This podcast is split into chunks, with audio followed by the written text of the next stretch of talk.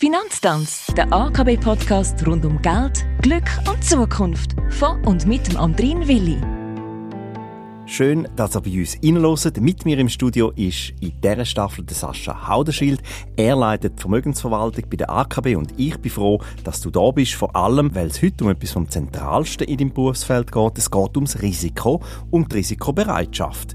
Wer investiert, der kann auch alles verlieren. Stimmt das? Wenn man es falsch macht, tatsächlich. Deshalb müssen wir in erster Linie beim Anlegen auf die Risiken achten. Wenn wir von Risiko reden, denken wir intuitiv an Gefahr und es läuten bei uns grundsätzlich die Alarmglocken. Aber beim Anlegen müssen wir bereit sein, gewisse Risiken einzugehen, damit wir langfristig erfolgreich sind. Ohne Risiko kein Ertrag. Aber wenn wir es richtig machen, kann man die Risiken gut steuern und kontrollieren, damit es nicht zu bösen Überraschungen kommt. Was heißt das genau? Unter Risiko verstehen wir im Zusammenhang mit Anlagen, wie stark der jeweilige Kurs über eine langfristige Betrachtung, zum Beispiel fünf Jahre, nach oben und unten ausschlägt. Wir reden in diesem Zusammenhang statistisch betrachtet und darum geht es beim zugrundeliegenden Berechnung von Volatilität. Uiuiui, das ist schon wieder eines von diesen Fremdwörtern. Was ist Volatilität? Je grösser die Kursschwankungen sind, desto risikoreicher ist eine Anlage.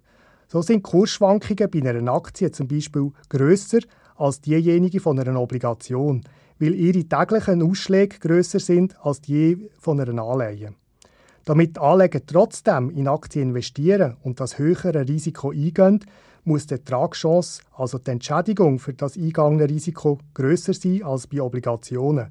Andernfalls würden die Anleger in jedem Fall die risikoärmere Anlage bevorzugen.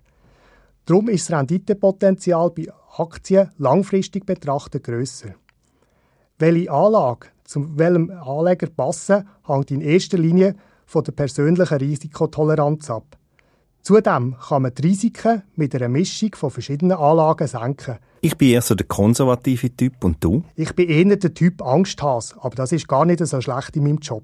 Danke Sascha Haudenschild fürs Erklären vom Risikobegriff. Man lernt ja nie aus. Wer sich fürs Anlegen und Investieren interessiert, der findet auch viele, viele weitere Informationen auf der AKB Homepage oder so oder so bei uns im Podcast. Wir machen nächste Woche weiter, wobei man ja alle Sendungen auch nachlesen kann, überall, wo es Podcasts gibt.